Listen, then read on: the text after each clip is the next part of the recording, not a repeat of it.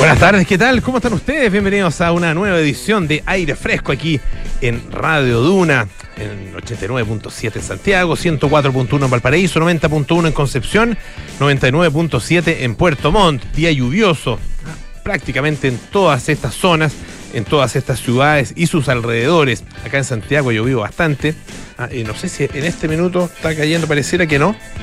No alcanzo a ver mucho, está un décimo piso, perdónenme, no tengo tan buena vista como si, hay, si en las pozas están cayendo gotitas, pero eh, parece que no. Bueno, a lo mejor en su casa, la localidad, el lugar donde usted nos está escuchando, si llueve, nos alegramos por eso, ojalá que sin, eh, sin efectos colaterales. Estamos también en el canal 665 de BTR. Pueden utilizar nuestra aplicación Radio Duna para escucharnos en cualquier parte del planeta. Lo mismo que a través de duna.cl donde está toda nuestra programación, están las noticias actualizadas permanentemente y también están nuestros podcasts, al igual que en Apple Podcast, Spotify y las principales plataformas de podcast. Hoy vamos a, vamos a conversar sobre algo que es muy interesante, es una, una innovación que llega a Chile próximamente, en los próximos meses, eh, y se trata de bicicletas bicicletas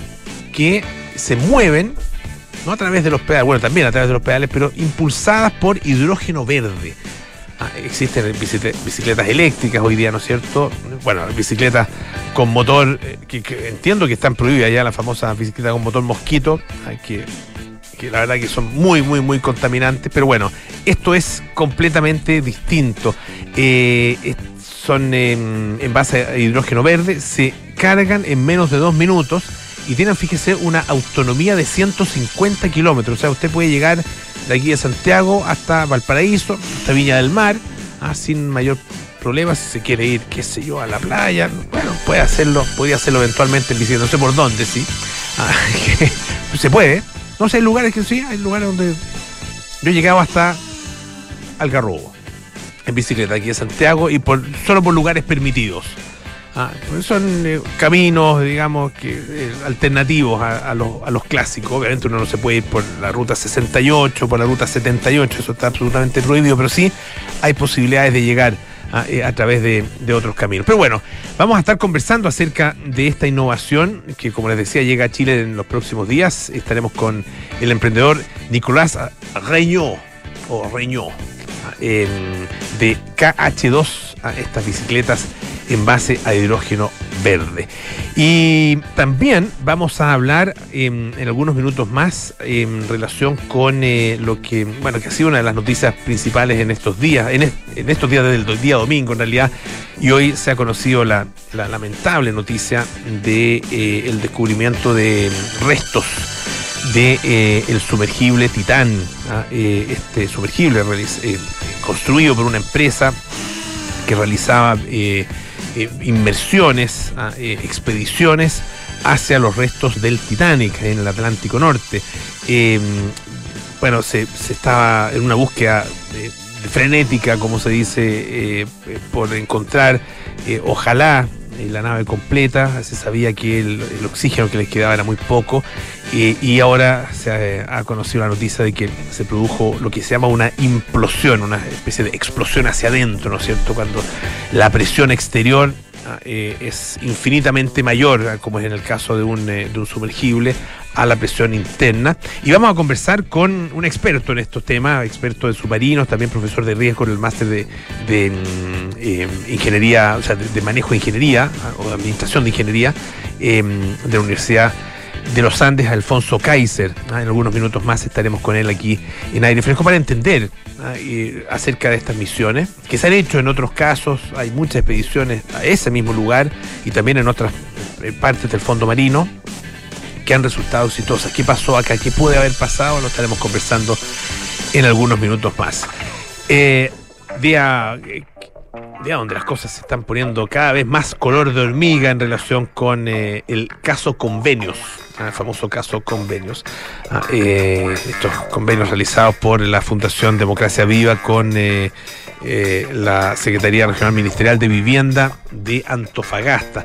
Pero no quería hablar de eso, quería hablar de, otro tema que también es noticia, de hecho estaba dentro de los titulares que nos leía hace algunos minutos Enrique Llávar, y tiene que ver con la mm, creación de esta comisión asesora ministerial, el título completo es Comisión Asesora Ministerial del Ministerio de Ciencia, Tecnología, Conocimiento e Innovación, denominada Comisión Asesora contra la Desinformación.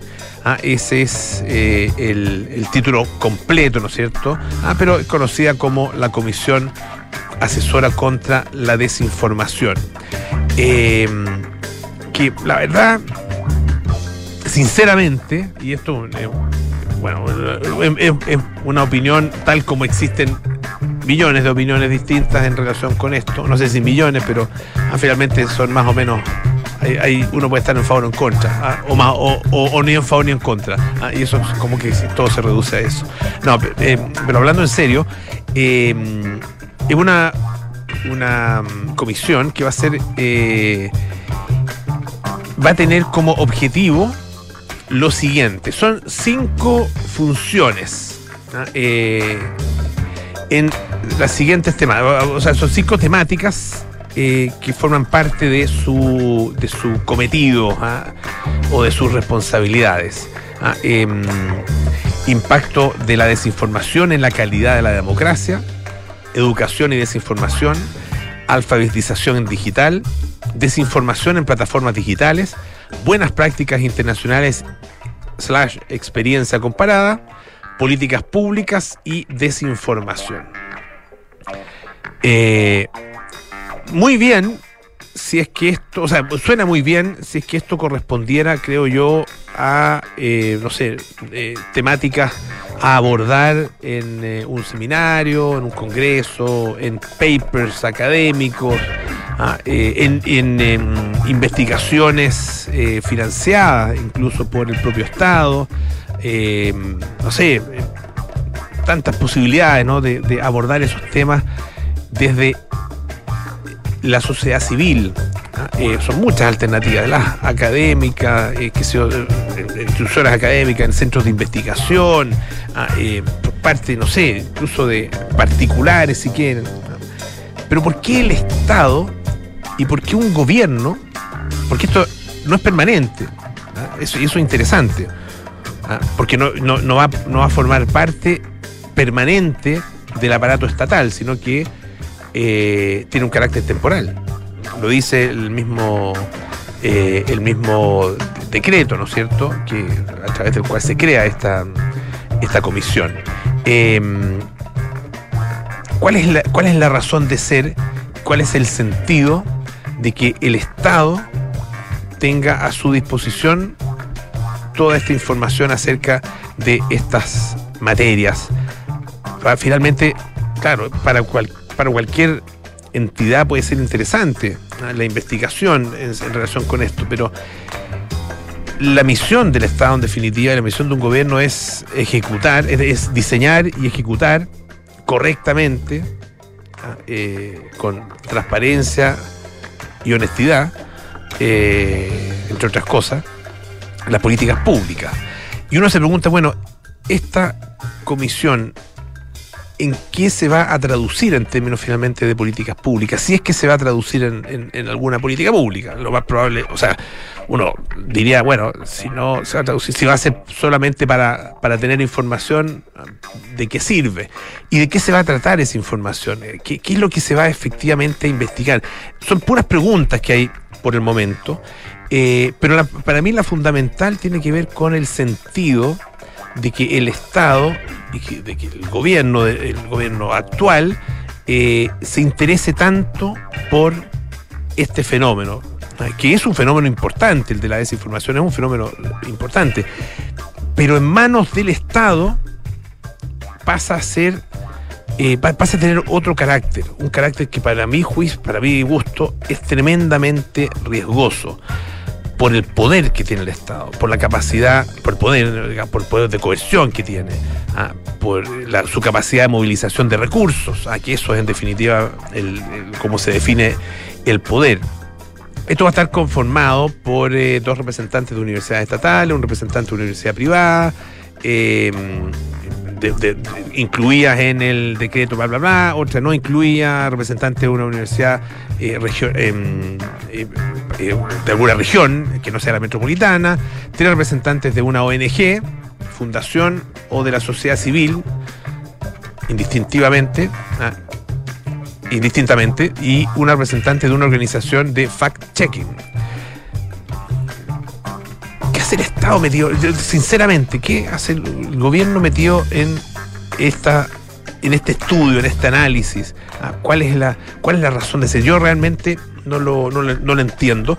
Eh, habló la, la ministra em, de, de, Ciencia.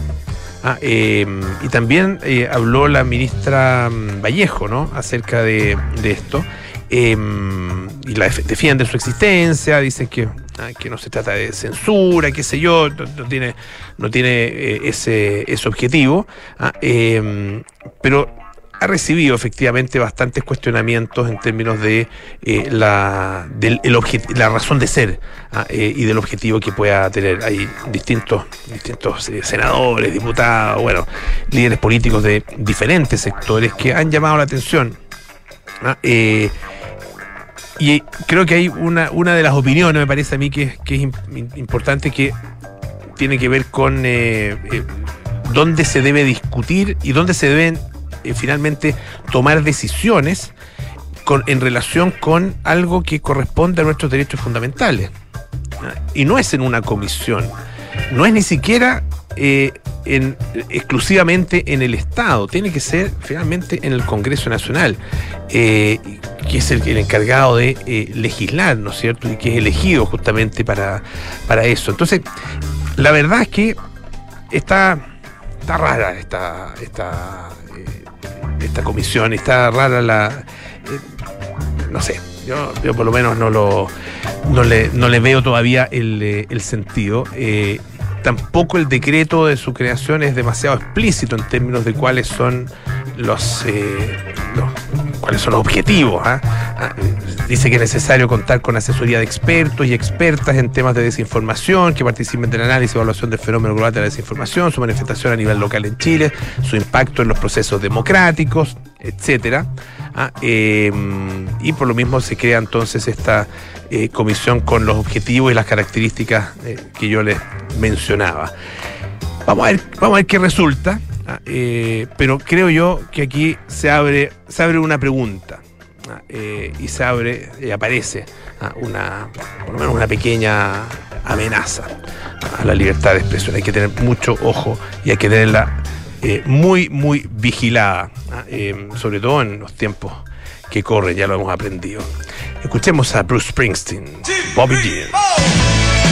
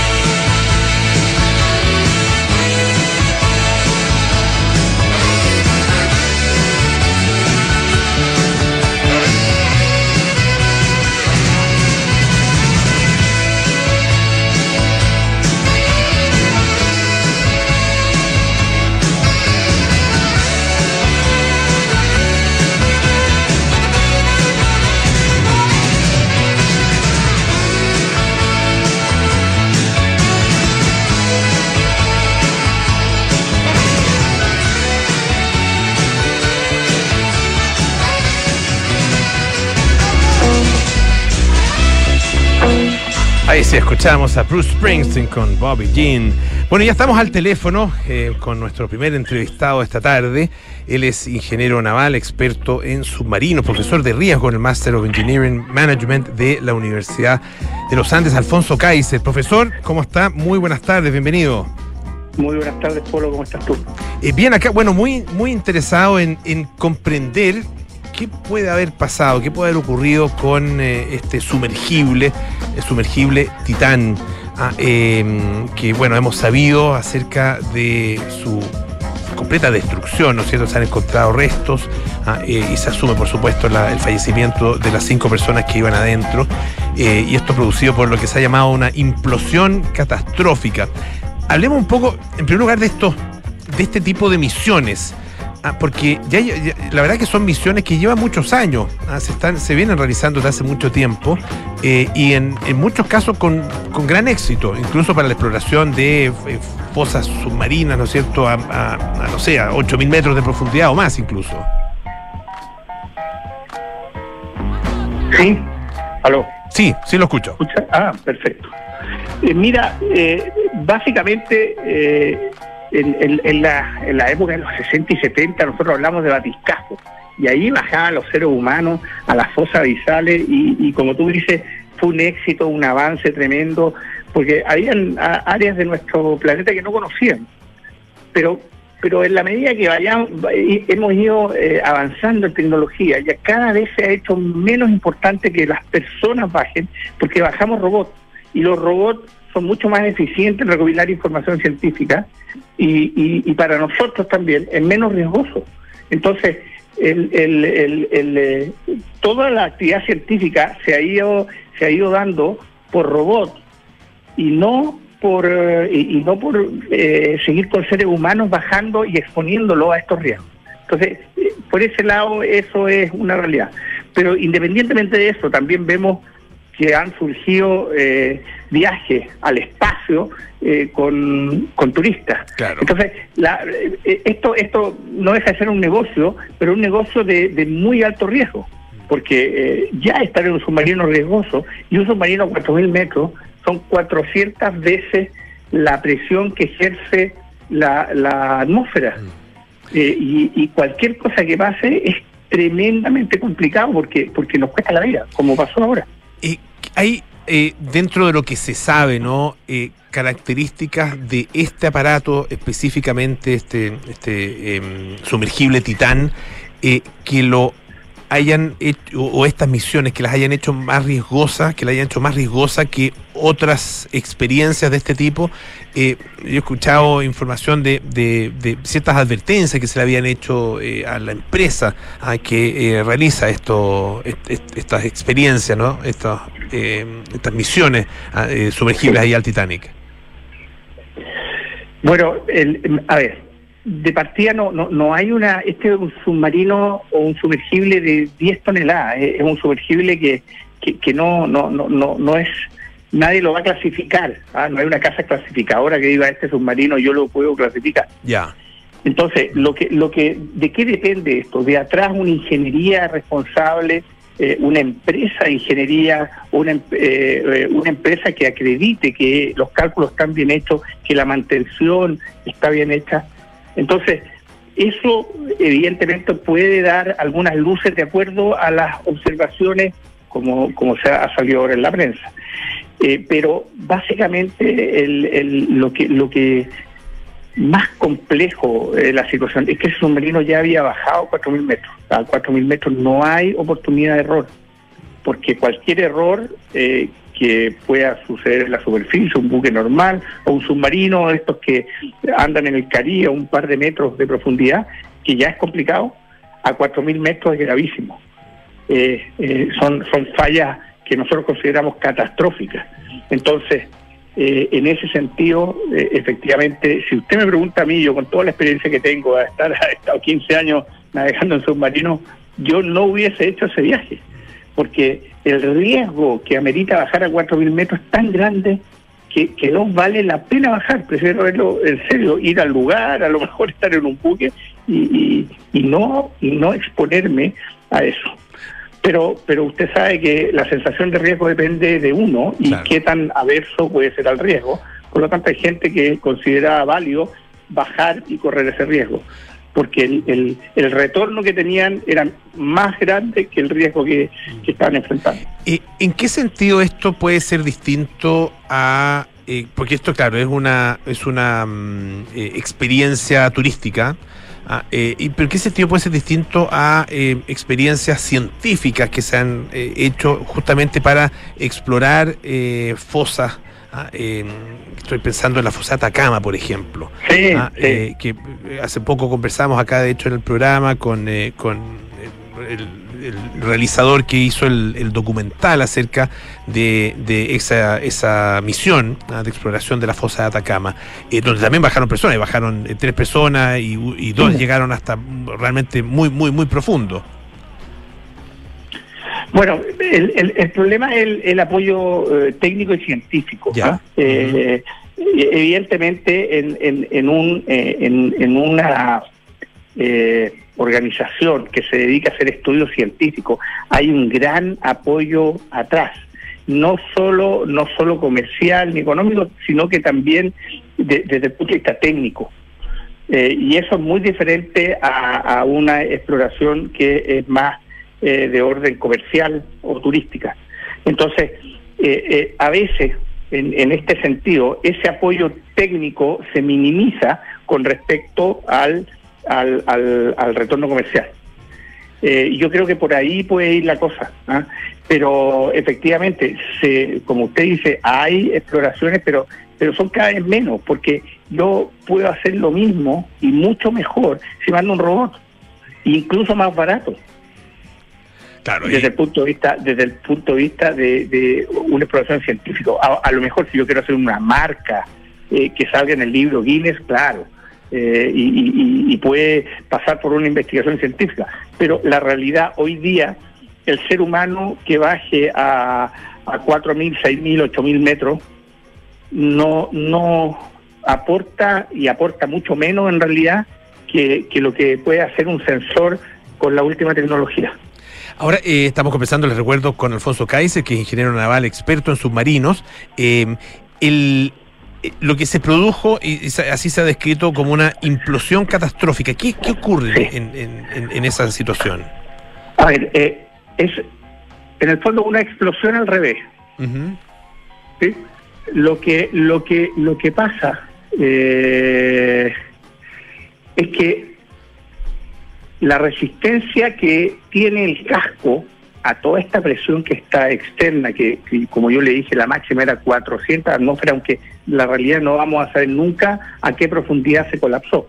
Pero, pero la realidad es que el casco tiene que resistir estas 400 atmósferas y lo que pasa es que el casco no es capaz de resistir. Y creo que pasa, el efecto físico es lo mismo cuando uno aprieta una lata de, de bebidas que está vacía. Mm exactamente el mismo efecto. En, el ejemplo de la lata, su mano supera la capacidad que tiene la lata para eh, resistir eh, esa presión.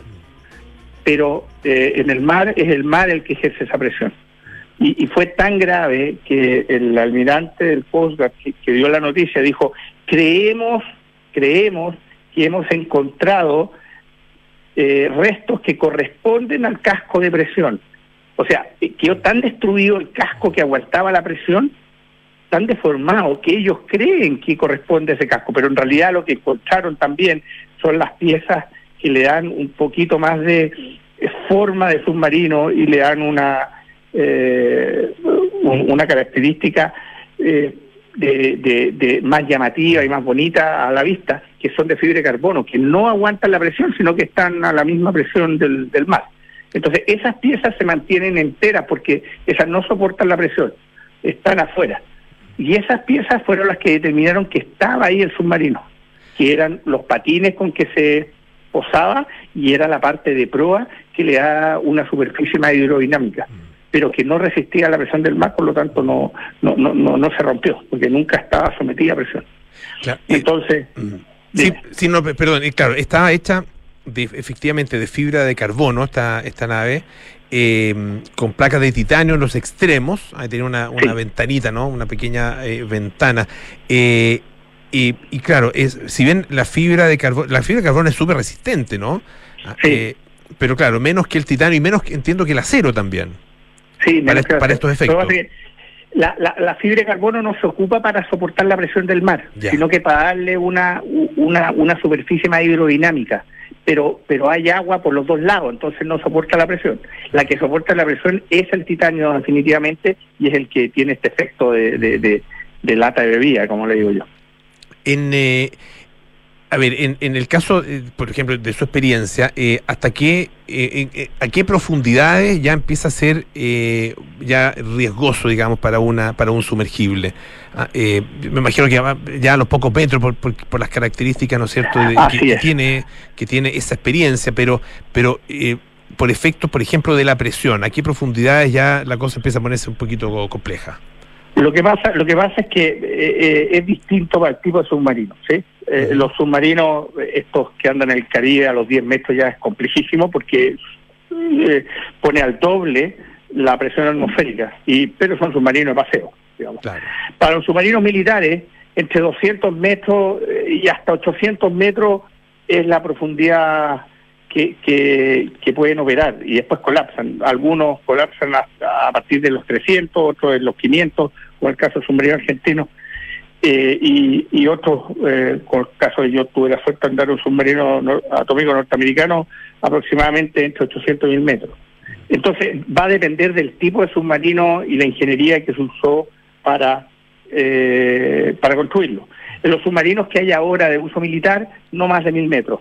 En los submarinos eh, del tipo de investigación pueden llegar a 4.000 y sobre 4.000 metros, pero cualquier problema cualquier problema más allá de los 20 metros es dramático y, puede tener consecuencias catastróficas bueno, tal como las tuvo en, eh, en este caso, y el, tema, y la gran preocupación que hay es que esto había sido advertido, ah, eh, porque claro, tal como decía usted, está, eh, tiene una, tenía una forma inusual, tenía una, estaba hecho de un material inusual, a que no se usa para estas profundidades, y bueno, hemos visto el, el resultado, desgraciadamente, esas advertencias no fueron escuchadas, ¿no? Sí, sí.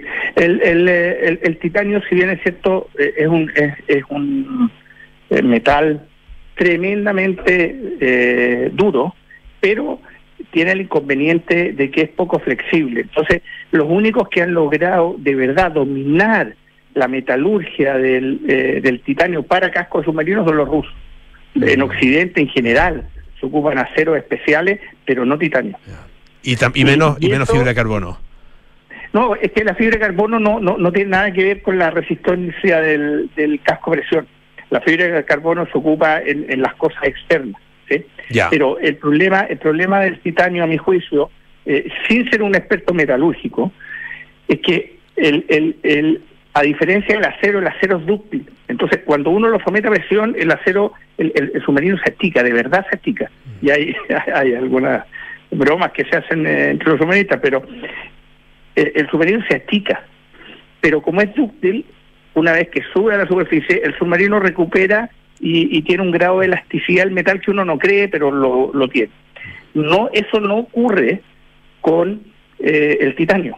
Entonces, el titanio, como no es, no, no, no tiene ese grado de elasticidad, tiene tendencia a ser eh, microfisuras, y esas microfisuras pueden aparecer eh, en, en, una, en un sometimiento, un estrés máximo, como una bajada, y a la siguiente bajada se va a manifestar en una rotura del casco y una implosión. Entonces yo creo que por ahí también va la cosa. El, el, titanio sin duda alguna es un extraordinario y muy noble material, pero tiene algunas características que requieren una supervisión mucho más eh, compleja que lo que es los materiales normales como el acero. Alfonso Caes, ingeniero naval experto en eh, submarinos, profesor de riesgos en el Master of Engineering Management de la Universidad de los Andes. Muchísimas gracias por estar esta tarde acá en Radio Duna. Que esté muy bien. Muchas gracias, por la invitación. Hoy vamos a hacer em, una pausa. Les cuento antes que eh, Principal presenta tres nuevos portafolios de inversión crecimiento de capital, conservación de capital y megatendencias. Excelentes alternativas con acceso al mercado local y global, maximizando la rentabilidad a largo plazo. Conoce más en principal.cl. Invitar a los ciudadanos a asumir un rol activo en el manejo de su salud es el propósito del programa Paciente Empoderado, una iniciativa de IPSUS, el Instituto de Políticas Públicas en Salud de la Universidad San Sebastián, donde estudiantes y académicos imparten talleres a la comunidad. Pausa y volvemos con Pasar Fresco.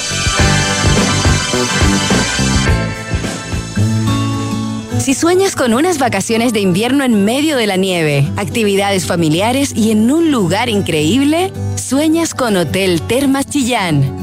Hazle caso a tus sueños y prepara hoy mismo tus vacaciones de invierno con actividades de esquí, snowboard, trineos para niños y mucho más. Haz tu reserva en reservas@termaschillan.cl. Más información en www.termaschillan.cl.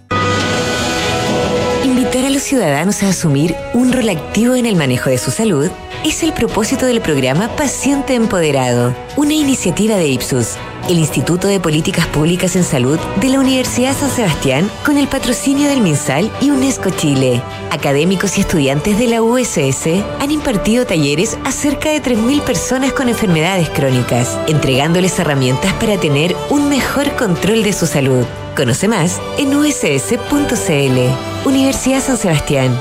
Vocación por la excelencia. ¿Eres un inversionista que busca hacer crecer su patrimonio con alta diversificación? Principal presenta su portafolio de crecimiento de capital, donde podrás acceder a instrumentos locales e internacionales con estrategias diversificadas, orientadas a maximizar la rentabilidad de largo plazo, de la mano de una asesoría de primer nivel. Conoce más en principal.cl. Principal, expertos en nuestro mundo para que tú te enfoques en el tuyo. La rentabilidad o ganancia obtenida en el pasado por este fondo no garantiza que ella se repita en el futuro. Los valores de las cuotas de los fondos mutuos son variables. La banda escocesa Franz Ferdinand apareció como una de las ofertas más interesantes del nuevo milenio, con su mezcla de post-punk y música bailable junto a una propuesta estética irresistible. El debut de Franz Ferdinand. Esta es la historia que te contaremos hoy desde las ocho y media en un nuevo capítulo de Sintonía Crónica Debut en Duna 89.7. A ver, ¿qué le vamos a poner? Ya sé, seguridad. Seis airbags, cambios dinámicos al volante para una mayor performance, mm, un diseño único, moderno y confortable espacio interior. Ah, un sistema de audio de alta fidelidad y pantalla multimedia con Android Auto y Apple CarPlay, además de un potente motor turbo de 150 HP. Listo, mi mejor obra. Maravíllate con Renault Arcana, la evolución del SUV. Cotízalo en Renault.cl. Terco Center. Tú que quieres irte tranquilo este fin de semana, mejor piensa en Verisur, porque ahora con su nueva cámara de seguridad con inteligencia artificial integrada, podrás monitorear tu hogar o negocio las 24 horas del día, estés donde estés, a través de la app desde tu celular. Porque Verisur funciona. Contrata la alarma Cero Visión llamando al 600-385-0003. Calcula ahora en verisur.cl. Enfrentar el cambio climático es tarea de todos. Duna, por un futuro más sostenible.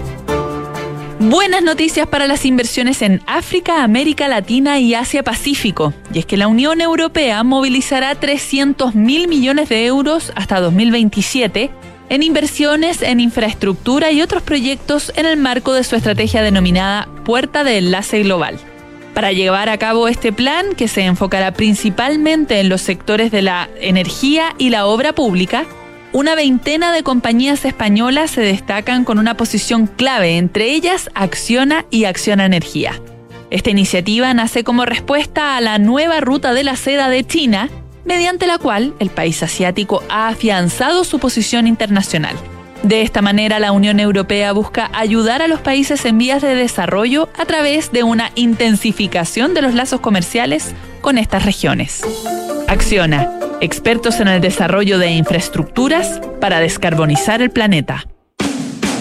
Estás en aire fresco con Polo Ramírez. Ya estamos de vuelta aquí en aire fresco. Esto es Radio Duna, el invierno y las mejores actividades familiares en la nieve esperan por ti en Hotel Termas Chillán.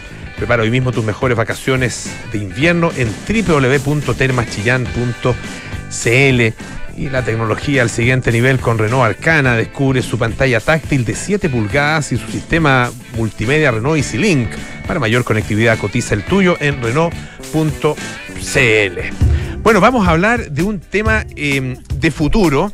Eh, de presente en realidad, pero de futuro para, para nuestro, nuestro país y mm, que tiene que ver con algo de lo cual se ha comentado tanto, ¿no es cierto? El famoso hidrógeno verde. Pero hasta el momento hemos visto pocas aplicaciones, ¿ah? pocas aplicaciones eh, prácticas, cotidianas, eh, tangibles ¿ah? de este combustible. Y hay una que es especialmente interesante en un país eh, que se ha volcado bastante, y sobre todo en los últimos años, a las bicicletas. ¿ah? Porque existen y van a llegar a Chile bicicletas en base a hidrógeno verde. Y vamos a conversar acerca de eso con dos representantes de una empresa que se llama KH2. Ah, estamos con su eh, fundador, que es eh, Nicolás Reñó. Por ahí, ¿no? Más o menos. Sí, bien Por ahí, dicho. sí. Nicolás, bienvenido. Y con Matías Ditborn, que es eh, eh, gerente de marketing y comunicaciones de KH2. Muchas gracias a ambos por estar con nosotros. Y, y cuéntenos, bueno, de qué se trata este, este emprendimiento y, y qué, qué- qué- cómo va a llegar a Chile, cuándo, qué características va a tener su, su, su puesta en marcha acá en nuestro país. Nicolás. Polo, muchas gracias por la invitación. Eh, mira, KH2 tiene una gran ambición que es hacer accesible el hidrógeno verde para todos y todos los días. Hoy en día Chile se está posicionando como un líder mundial eh, potencialmente en la producción de hidrógeno verde, pero no existe ninguna aplicación que sea tocable, visible al día a día por la ciudadanía. Se lee en la prensa, pero no se toca. Y nosotros tenemos una solución que es una solución de hoy, que permite a la gente subirse a una bicicleta, andar con ella. Es una bicicleta fantástica, muy cómoda, eh, se carga en menos de dos minutos y tiene un alcance de 150 kilómetros, que corresponde a un trayecto, para darle una idea, de Santiago a Viña del Mar. Así que nuestra intención es entregar hidrógeno verde, experiencia de hidrógeno verde a día a día para todos. Esta, eh, esta bicicleta ya se está usando en otras partes, ¿no? Ya ex- eh, existe, no es, no es un prototipo, sino que es un producto ¿ah? que, que existe, que va a llegar eh, a nuestro país. Eh, no sé eh, si Nicolás o Matías me pueden explicar cómo funciona esto.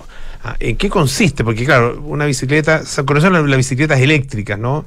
La bicicleta motor mosquito también las conocemos desde hace ya bastante tiempo. Ah, Pero ¿cómo, ¿cómo funciona esta bicicleta de hidrógeno verde?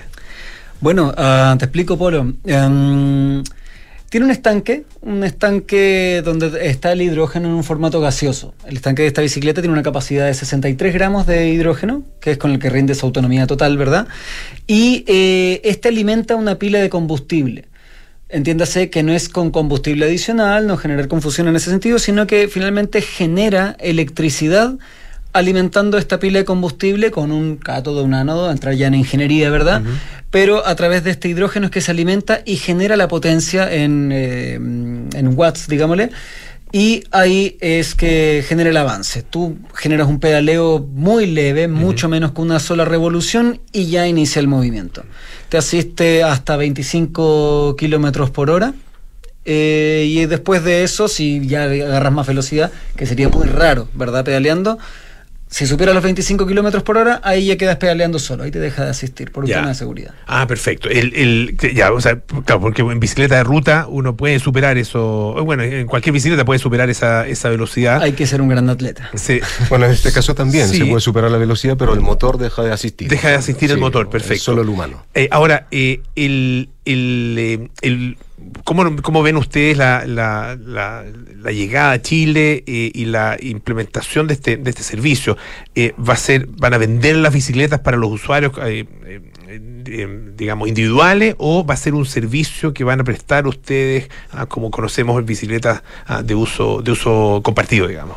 Mira, tenemos una hoja de ruta bien definida, eh, estamos recién aterrizando, entonces estamos promocionando nuestro producto, vamos a estar la próxima semana exponiéndolo en la Feria Evolution en el Metropolitan y nuestra idea es primero mallar la ciudad con estaciones de carga de hidrógeno. Hoy en día, si tú tuvieras la bicicleta, finalmente no podrías hacer gran cosa. Entonces, nuestro primer paso es poder mallar la ciudad, tener puntos de carga de hidrógeno verde para esas bicicletas y luego masificar su uso, pero finalmente tenemos que empezar por esa parte y después aterrizar con primeras unidades eh, a Chile. ¿Y esa, esas eh, estaciones de carga, qué características tienen? ¿Qué tan complejas son? ¿Y, dónde, dónde las van a instalar ustedes? ¿Van a instalarlas en estaciones de servicio ya existentes? ¿Van a ser autónomas, digamos? O, o no sé, van a estar fuera de ese circuito? ¿Cómo, cómo lo piensan hacer? Pero hoy en día estamos analizando las mejores opciones para aterrizar. Eh, las estaciones que nosotros tenemos en el ecosistema que proponemos son totalmente autónomas, es decir, que generan hidrógeno en el sitio, lo comprimen, lo almacenan y permiten surtir una bicicleta o también podría ser un auto a, hidrógeno, que están llegando a Chile también. Eh, eso está regulado por una normativa local, entonces tenemos que hacer las cosas bien. Estamos hoy en día viendo cuáles son los mejores lugares para aterrizar. Eh, Matías, el, deberíamos haber empezado por, por más atrás incluso, por el hidrógeno verde. Sí, claro. haber explicado qué es el hidrógeno verde, porque claro, eh, se habla mucho, pero eh, no, siempre se entiende, ¿no es cierto?, a qué se refiere esta tecnología, este, en qué consiste este combustible. No sé, Matías o Nicolás, quien quiere explicarlo. Sí, mira, en términos sencillos es el, hidrógeno eh, en formato de gas, es como funciona como combustible y se genera a través de un proceso de electrólisis, que en pocas palabras es del agua, separas el oxígeno del hidrógeno. Almacenas, para eso obviamente comprimes este hidrógeno y después generas energía a través del mismo. Es genera combustión o también a través, como te decía, de la pila de combustible genera electricidad y finalmente el proceso químico que resulta después es que se vuelve a unir con el oxígeno y terminas teniendo agua nuevamente. Ahora, eh, y se llama verde porque eh, ah. todo su proceso, ¿no es cierto?, viene alimentado por energía verde. Efectivamente. energía no contaminante. Correcto. ese, es el, ese también es parte del principio. Estamos conversando con Nicolás eh, Reñó, que es eh, emprendedor, fundador de KH2, y Matías Dibon, de Marketing y Comunicaciones, a esta empresa que va a traer a partir de octubre, ¿no es cierto? A estas bicicletas a hidrógeno verde.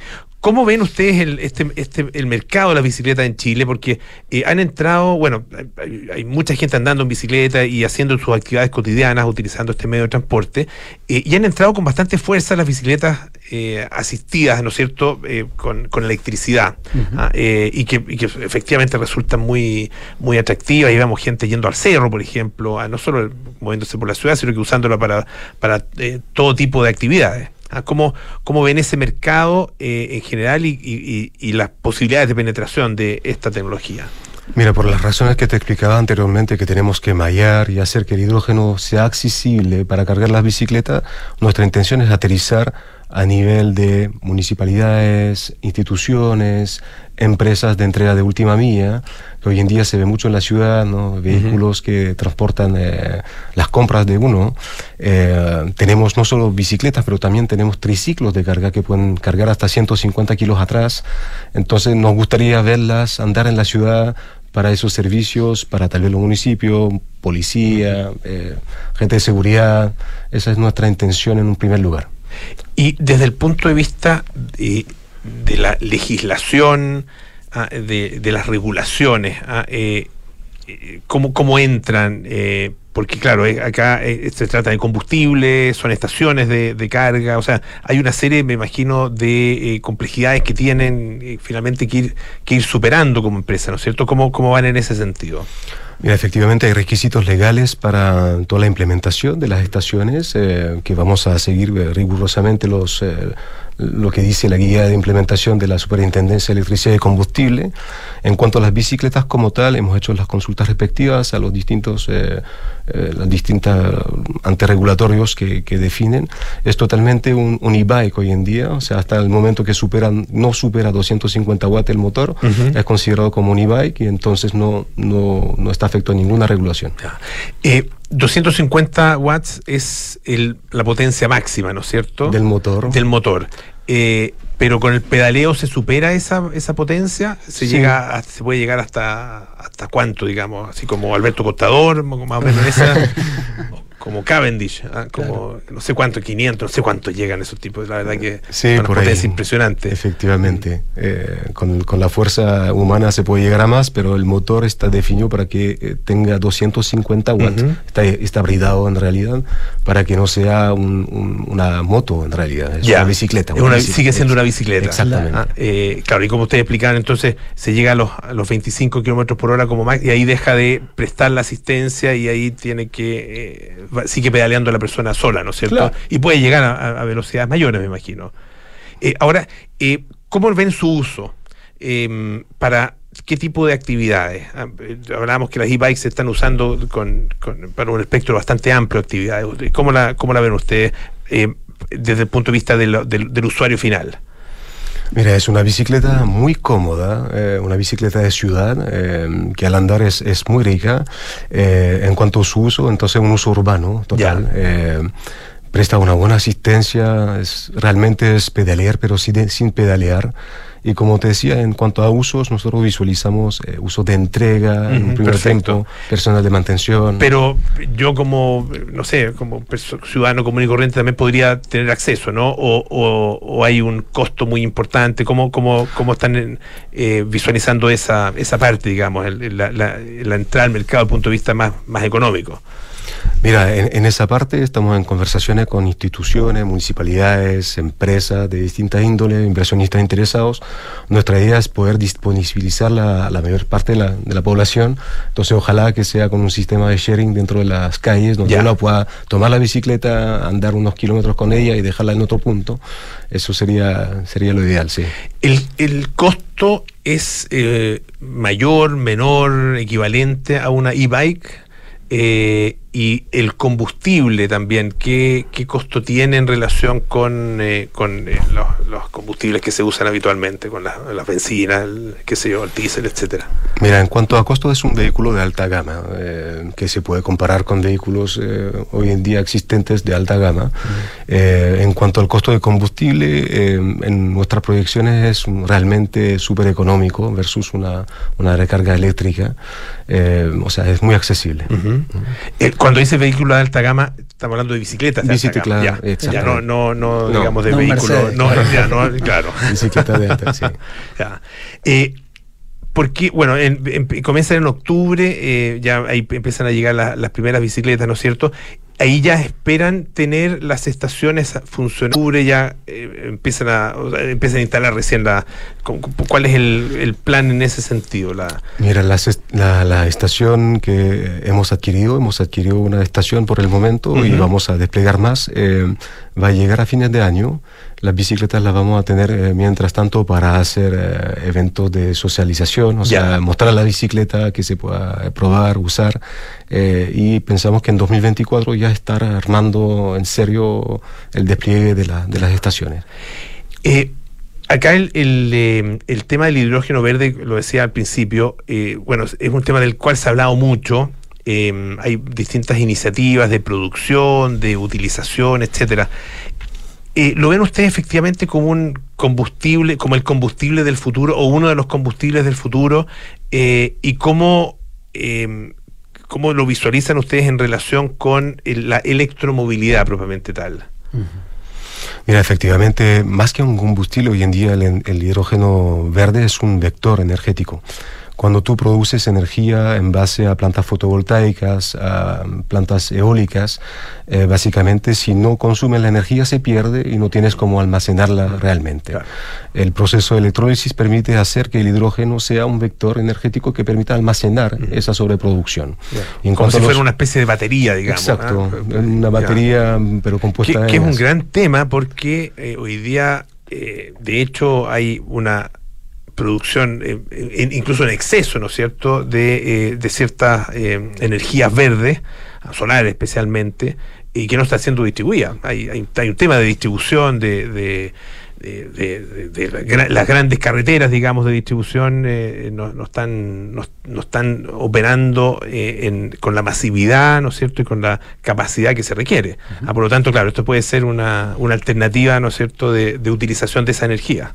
Muy una, una muy buena oportunidad de hacerlo y en cuanto a la electromovilidad hoy en día se está desarrollando a nivel internacional vehículos tipo autos, camiones, buses, trenes. Bueno, hay también planes, pero a más largo plazo, para aviones que, que funcionen con eh, hidrógeno eh, en fase gaseosa. Entonces yo creo que es claramente el futuro, porque es está totalmente libre de emisiones. O sea, eh, en el caso de una combustión o, o, mediante una pila de combustible, lo que eyecta es agua o vapor de agua. Entonces estamos hablando de algo que puede cambiar el mundo en cuanto a gases de efecto invernadero. O sea, con, completamente contribuir a un, una, un mundo más verde.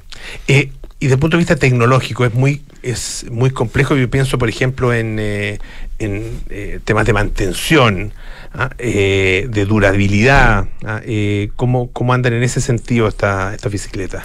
Mira, la, la, bicicleta que ha sido desarrollada por Pragma eh, Mobility Industry, una empresa francesa, eh, tiene la gran bondad de que la pila de combustible tiene una duración de vida útil de al menos 12 años y después de 12 años eh, no es que ya no se pueda usar, sino que solamente tiene 80% de su capacidad real si se, no se le ha hecho mantención. Entonces se puede reciclar para otros usos, para generar electricidad mediante generadores eléctricos, por ejemplo. O sea, es un producto que no se bota después de un año, sino que tiene una gran duración de vida. Ya, y, y, y, la mantención es compleja o, o es, eh, es, como cualquier bicicleta? La mantención de la parte ciclo, la bicicleta es tradicional. Tradicional. y la parte de sistema con la pila de combustible requiere una capacitación y una formación que estamos eh, efectuando para prestar el servicio en Chile en total eh, seguridad. Eh, ¿En alguna parte está ya funcionando el sistema completo eh, y qué resultados han observado? Efectivamente, hoy en día el, eh, esas bicicletas están en Francia, en Europa en general, en Corea, en Estados Unidos.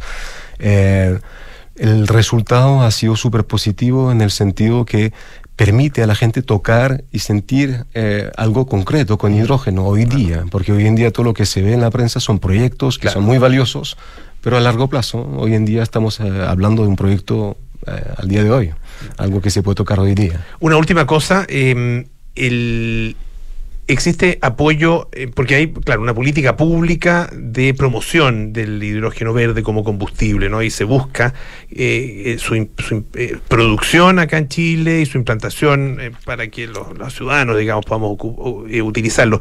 ¿Hay en ese sentido políticas de apoyo para iniciativas como esta? Mira, hay anuncios muy recientes que no hemos tenido el tiempo de estudiar con eh, detención, pero eh, esta semana, el lunes, anunciaron eh, financiamiento de la industria a nivel de mil millones de dólares. ¿Cómo se baja esto a ejemplos concretos como el nuestro? No tengo la respuesta hoy día, pero espero que hayan eh, cosas que permitan apoyarnos, y por supuesto. Claro, porque una, una cosa es el, el, el gran anuncio, ¿no es cierto? Y otra cosa es cuando ya lo tenemos al alcance de la mano y esta puede ser una, una muy buena alternativa. Eh, Nicolás eh, Reñó, eh, emprendedor, fundador de KH2 y Matías Dipon, de Marketing y Comunicaciones de KH2. Muchísimas gracias por estar esta tarde acá. En gracias a ti, Polo. Gracias a ti, Polo. Y mucho éxito. Ah, ojalá que, que, pronto veamos ya estas bicicletas recorriendo las calles. Ya nos vamos. viene Cartas Notables con Bárbara Espejo, Nada Personal con Matías del Río, Josefina Ríos, Terapia Chilense con María José Ochea, Arturo Fontaine, Alfredo Moreno. 20-30 horas, sintonía de Crónica Debut con Bárbara Espejo y Francisco Aravena. Nosotros nos juntamos mañana. Semana rara, semana cortada. Pero mañana ya es día viernes, así que nos alegramos de eso. Además, fin de semana largo es lo que se viene. Chao, chao.